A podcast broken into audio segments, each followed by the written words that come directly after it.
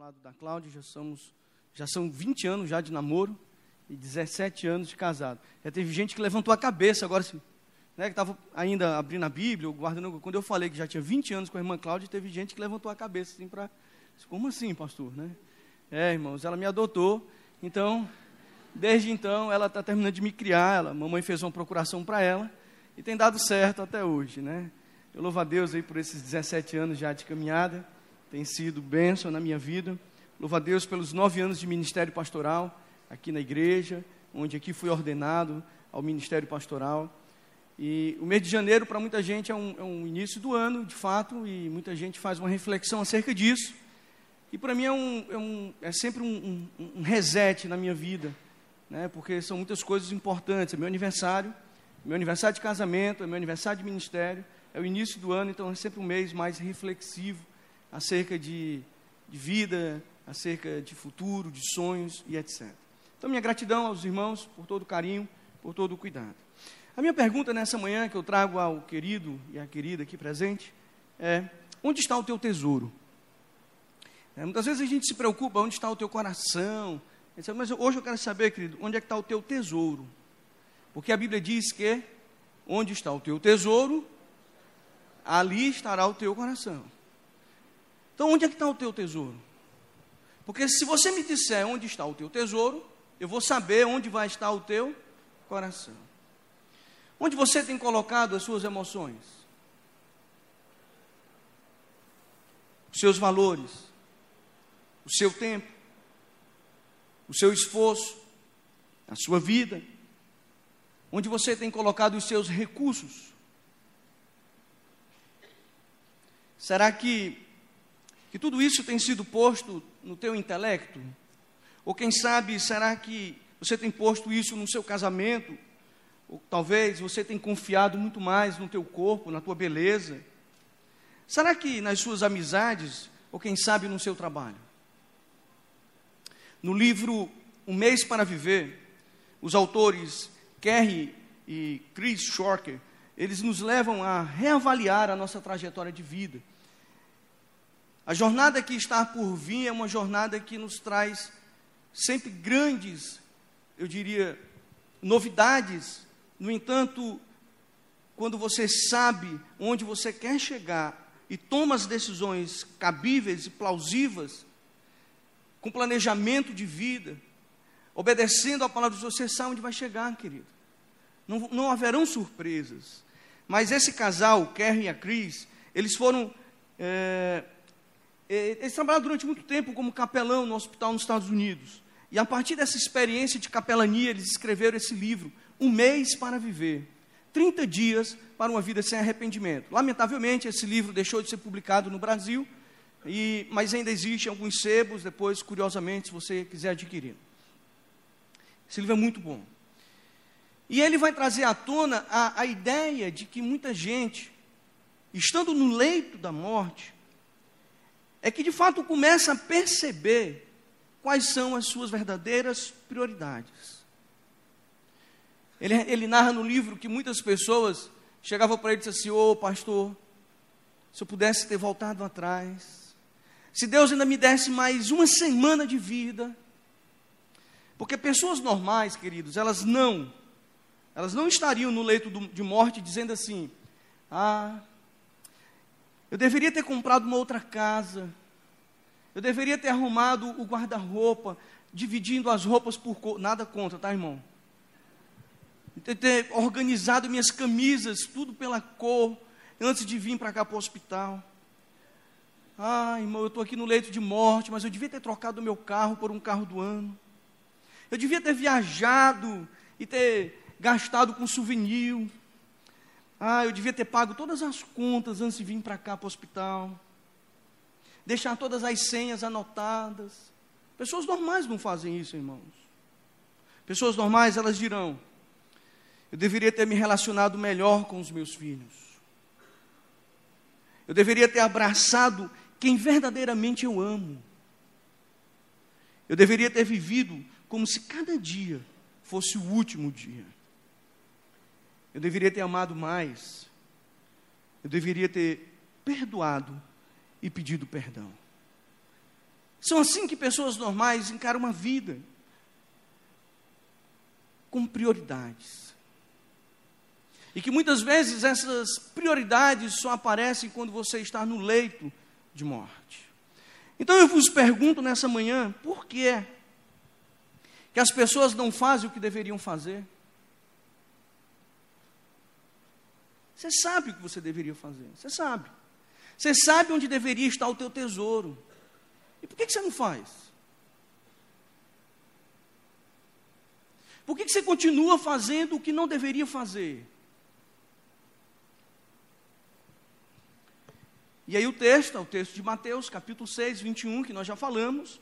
Jesus ensina sobre prioridades na parábola, quando ele diz: Pois onde estiver o teu tesouro, aí também estará o teu coração. Saibam que o lugar em que vocês mais desejam estar é perto do seu tesouro. E é lá que acabarão indo parar. Essa é a paráfrase na Bíblia, a mensagem. Mas indo direto à resposta que, da pergunta que eu fiz, por que as pessoas não fazem o que deveriam fazer? De um modo geral, as pessoas deixam para responder no final, né? Mas eu vou responder agora, irmão, porque se você já quiser se levantar e ir para casa, você já pode ir, tá? A resposta por que as pessoas não fazem o que deveriam fazer é simplesmente, irmãos, porque agimos e reagimos através das nossas emoções. Parece estranho. Mas, de acordo com estudos realizados pela Universidade de Harvard, cerca de 95% das nossas decisões são tomadas inconscientemente. Ou seja, a partir do coração, a partir do sentimento, a partir das emoções. Elas não são racionais. Ninguém sai de casa dizendo assim: hoje eu vou trair minha mulher, hoje eu vou uma pessoa normal, tá, irmão? Crente. Quer saber? Hoje eu vou trair minha mulher. O cara vai sair de casa pensando assim? Não vai, irmão. Ele é crente, ele já orou de manhã. Ah, hoje eu vou sair de casa que eu vou dar um cano no mercado. Vou sair comprando tudo. Pessoas normais não fazem isso. Quando eu era criança, lá em Imperatriz do Maranhão, Imperatriz é conhecida como a cidade, o portal da Amazônia, lá onde a Amazônia começa, lá em Imperatriz. Então é uma vida selvagem ali já. Então eu cresci, irmão, no meio de bichos selvagens. Você tem uma ideia, meu pai, durante algum tempo, criou uma onça achando que era um gato. Né?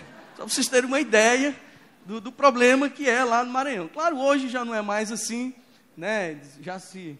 A Coca-Cola já chegou por lá e tudo já se resolveu. Mas na época que eu era criança, era muito comum ter animais selvagens, né? Com as pessoas, sendo, sendo criados como animais de estimação. E aí, quando certa vez nós fomos visitar uma família, eu era criança, eu devia ter ali por volta de 8, 9 anos de idade. Nós fomos visitar uma família lá da nossa igreja. E quando eu cheguei lá, os meus pais conversando ali na sala, eu percebi que lá no quintal, lá na, na árvore do quintal daquela casa, tinha um macaquinho, um macaco selvagem, né? E depois aquele macaco até me mordeu, e por causa dele eu tive que tomar um enxerga. Enfim, isso não é a história de hoje. Tinha aquele macaco, foi a primeira vez que eu vi um macaco selvagem de perto. Sabe como é menino, né? Menino não consegue ver essas coisas e só ficar vendo, né? Tem que ir lá, né? Tem que conferir de pé. E assim eu fui.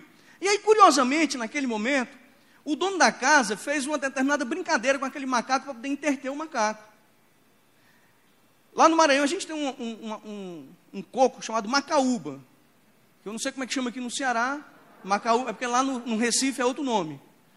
Macaíba, né? Lá no, lá no Recife. Aqui é macaúba também, né? E é bom, né? É bom, né? Macaúba é bom. Aí, eles pegavam, ele pegou um coco, aquele coquinho do, da macaúba quebrou, e botou dentro de uma vasilha. Naquela época não tinha garrafa PET, era uma garrafinha de vidro, e ele botou ali dentro. Então a brincadeira do macaco era muito simples. O macaquinho colocava a mãozinha dele dentro da garrafa, pegava aquele coquinho que ele gostava, e quando ele voltava, a, mão não saía de dentro da garrafa. Gente, que maldade, né? Com aquele macaquinho. Que maldade, né? Aí o macaquinho soltava, tirava. Então ele ficava intertido naquele negócio, até né, ele cansar uma hora e, e procurar outra brincadeira. Mas, diante daquele impasse, eu tirei uma lição muito preciosa para mim. Às vezes, irmãos, nós temos que abrir mão de alguma coisa para podermos ganhar outra.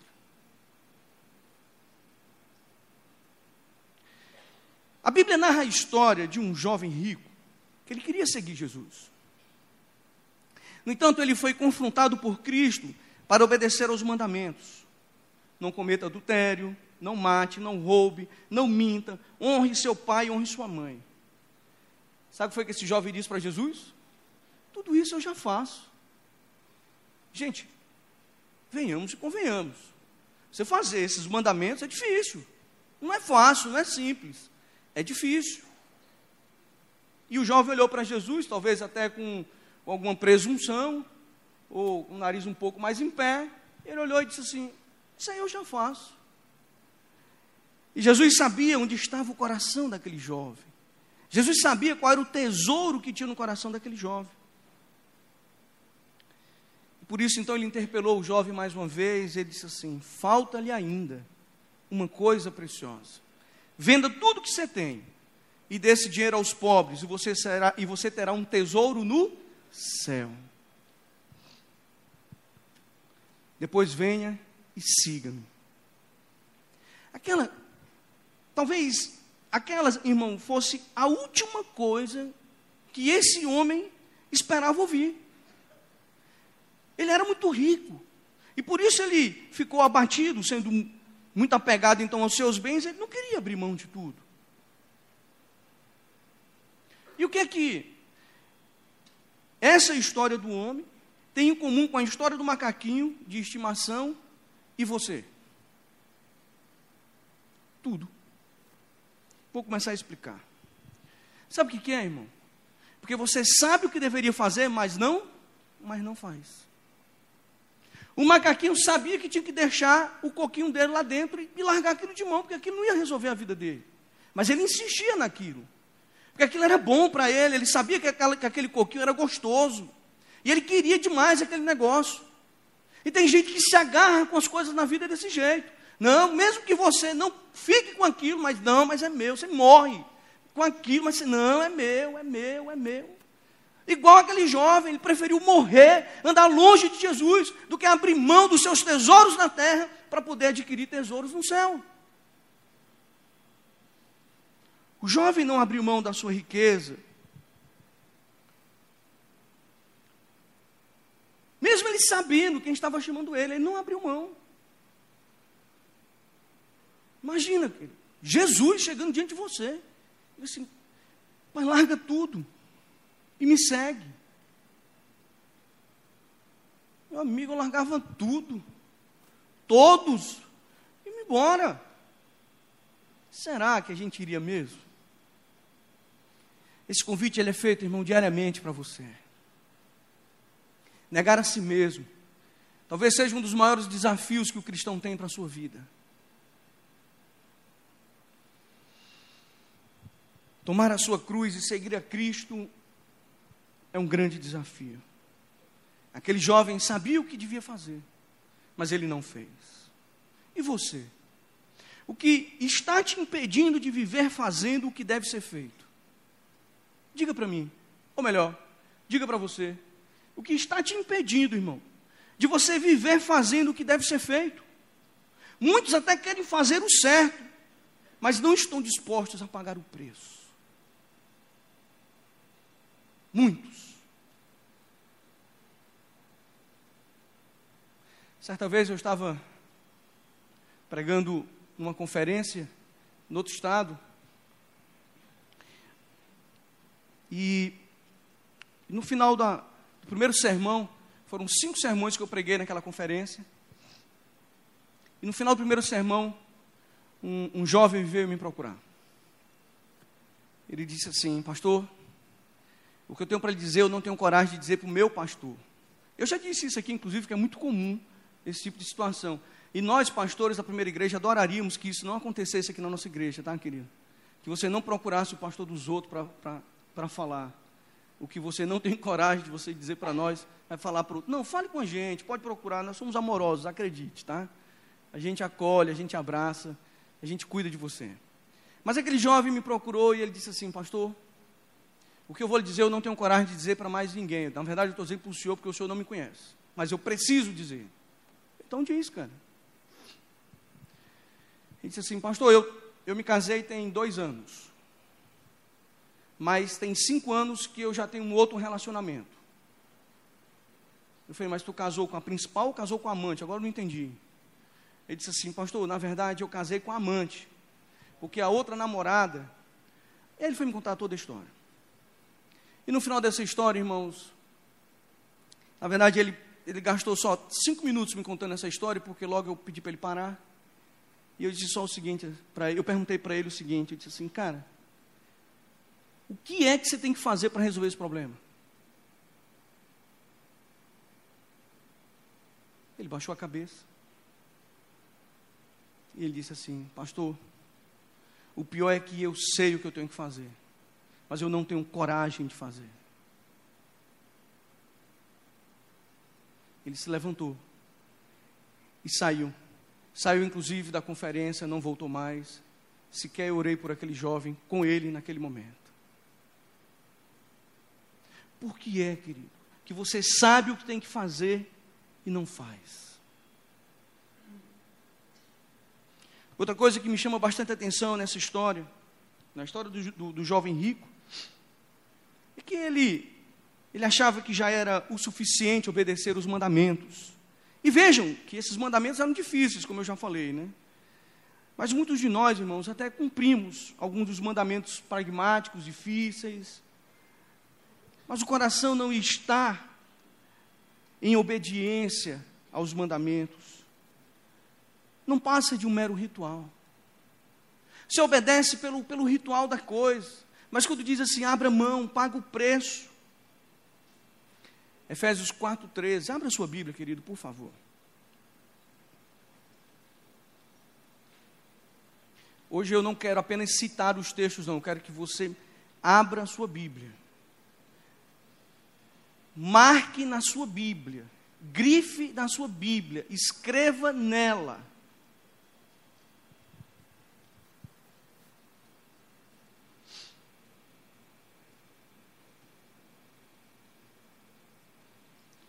Efésios 4,13, a Bíblia diz o seguinte: O preço a ser pago por cada um de nós é até que todos alcancemos a unidade da fé e do conhecimento do Filho de Deus e cheguemos à maturidade, atingindo a medida da plenitude de Cristo Jesus.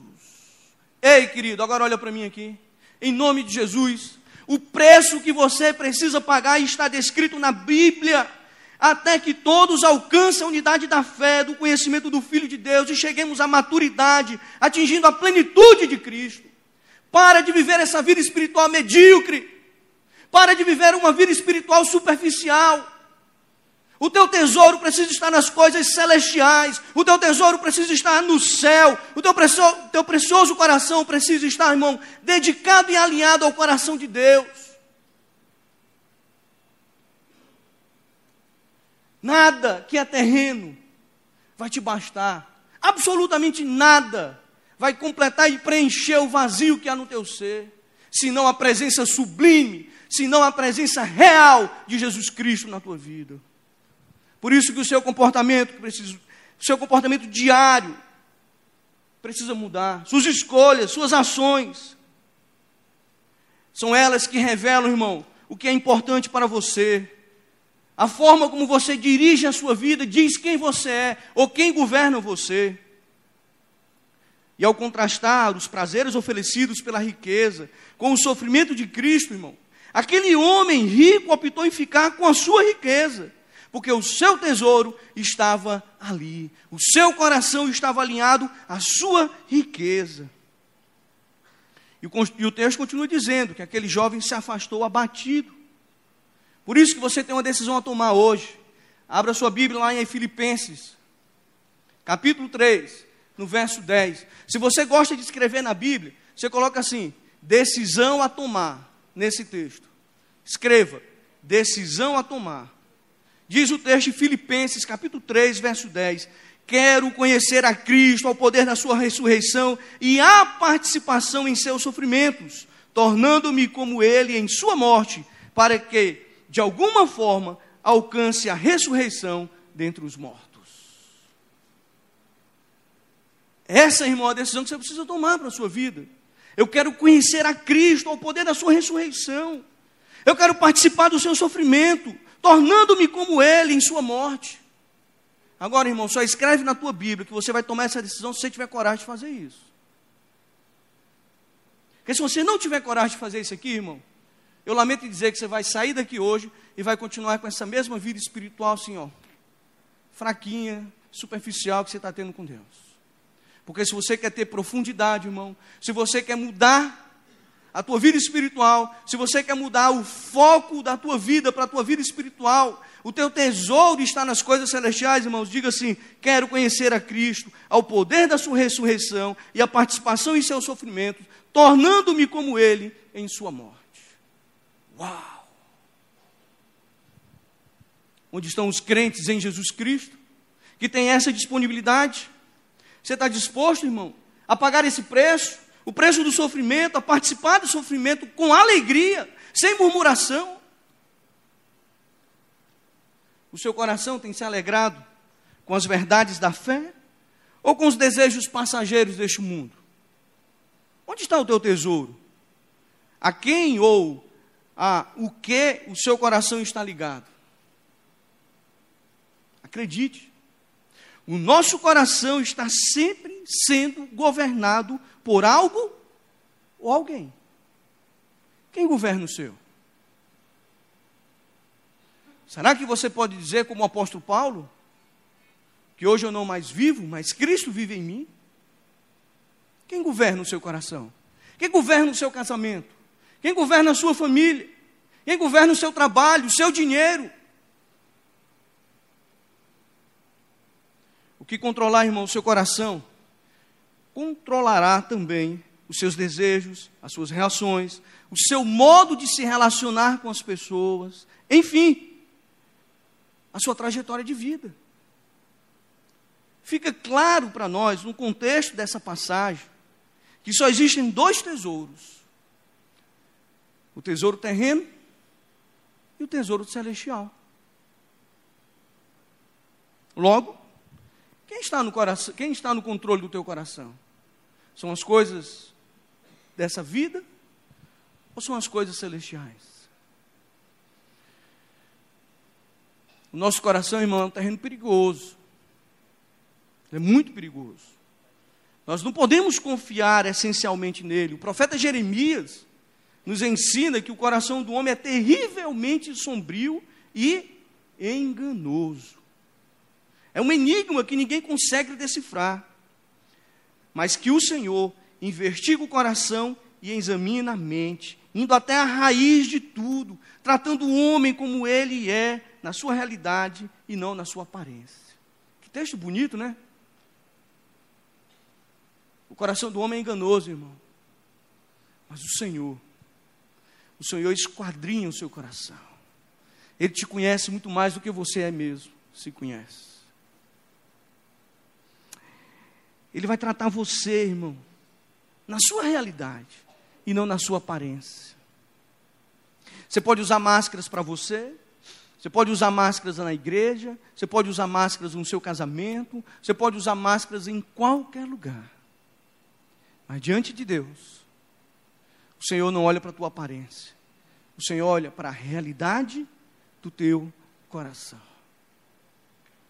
Hoje eu quero que você faça, irmão, um exame sério na sua vida. Uma auto, uma autoavaliação.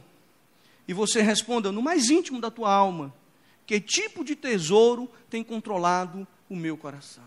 Faça essa pergunta para você. Que tipo de tesouro? O segredo para você fazer o que tem que ser feito, irmão,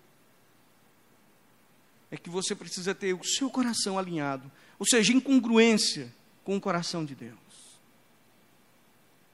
De outra forma, irmão, teu coração vai ser enganoso, vai ser traiçoeiro.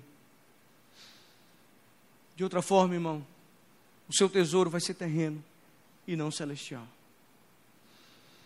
Tenha o seu coração alinhado com o coração de Deus. E aí você vai aprender a estabelecer prioridades, ter foco. Porque as suas prioridades serão cuidar das coisas do reino. Você vai amar a Deus sobre todas as coisas. Você vai amar o teu próximo como a ti mesmo. Você vai olhar para as coisas do reino e você vai ter uma compaixão, vai ter misericórdia. Porque você vai cuidar, irmão, muito mais da sua família. O nosso lar, ele deve ser a habitação de Cristo. Convide Jesus para fazer parte Eu estava aqui com o Alexandre, eu estava mostrando para ele. O Alexandre é líder do ministério, justamente com a irmã Léa, líderes do Ministério de Família. E esse ministério, o ministério que eu pastorei, eu estava aqui conversando com ele rapidamente, mostrando para ele uma mensagem que eu recebi da minha mãe, no grupo da família. Ela postou lá ah, uma, uma imagem de uma devocional e ela louvando a Deus, porque ela disse assim lá na, na mensagem: Vocês lembram quando vocês eram crianças e viam todos para o quarto do papai, da mamãe, onde nós cantávamos os hinos do cantor cristão e fazíamos a devocional com ponto saliente. Quem que lembra, irmão, do ponto saliente? Vai entregando as idades aí, ó, os irmãos mais antigos, batistas mais antigos. Era a, devocional dos batistas, o ponto saliente. Tem, tem irmão que está pensando que é outra coisa, não, né, irmão? Tá, obrigado. Porque ali, irmão, era um crescimento da minha família. E ela disse assim: Não me arrependo, em momento nenhum, de ter obrigado vocês a participarem das devocionais aqui em casa. Isso era de manhã cedo. Irmão, você acha que eu acordava feliz para ir para a devocional? Claro que não, irmão. Eu tinha que estar no colégio de 7h20 da manhã. Isso era 6 horas da manhã no quarto do meu pai.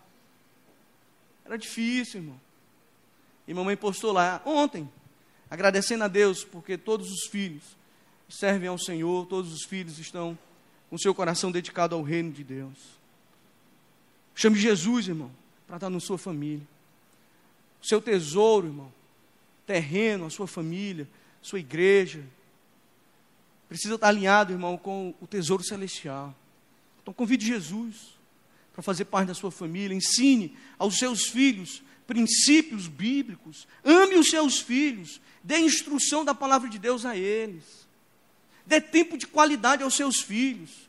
Tem pai que nem tempo dá ao filho, quanto mais qualidade, né, pastor? Cuide da sua esposa, irmão. Cuide da sua esposa. Para que depois de 17 anos de casada ela continue linda como a minha continua. Cuide da sua esposa, querido. Vale a pena, irmão. Você é o único beneficiário disso. Pode ter certeza. Esposas estejam alinhadas com a missão do seu marido.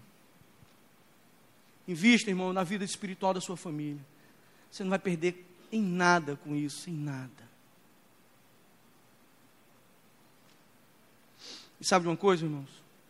O segredo para você fazer o que você sabe que tem que ser feito é continuar também, irmão, cuidando mais ainda da sua igreja, amando a sua igreja, porque é na comunhão dos santos, irmãos, que nos fortalecemos, nos curamos, nos encorajamos, nos consolamos. É aqui, irmão, onde nós choramos com os que choram, é aqui onde nós nos alegramos com quem se alegra. Aqui é o lugar onde você, irmão, será abençoado e abençoador. É aqui na igreja. Alegrei-me quando me disseram: Vamos à casa do Senhor, porque lá cantaremos e bendiremos o seu grande amor. Traga sua família para a igreja, irmão. Ore por ela. Caminhe junto. Amem. Se cuidem. Que o seu tesouro na terra, irmão, tenha prioridades espirituais. Que o seu tesouro na terra não seja os seus bens, mas sejam os seus, que são do seu sangue, que moram com você, que você ama. Os seus amigos, porque a Bíblia diz que há amigos mais chegados do que irmãos. Eu tenho amigos preciosos no meu coração. Eu tenho amigos que eu posso dizer que são mais chegados do que irmãos. Como é gostoso, irmão, como é bom. Como é bom. Portanto, amado, eu quero concluir fechar com uma canção que nós vamos cantar agora. Uma canção antiga de Asaf Borba. Ela diz que nós não podemos calar os nossos lábios. O pessoal do, da equipe de louvor já pode se posicionar. Nós não podemos, irmãos, calar os nossos lábios.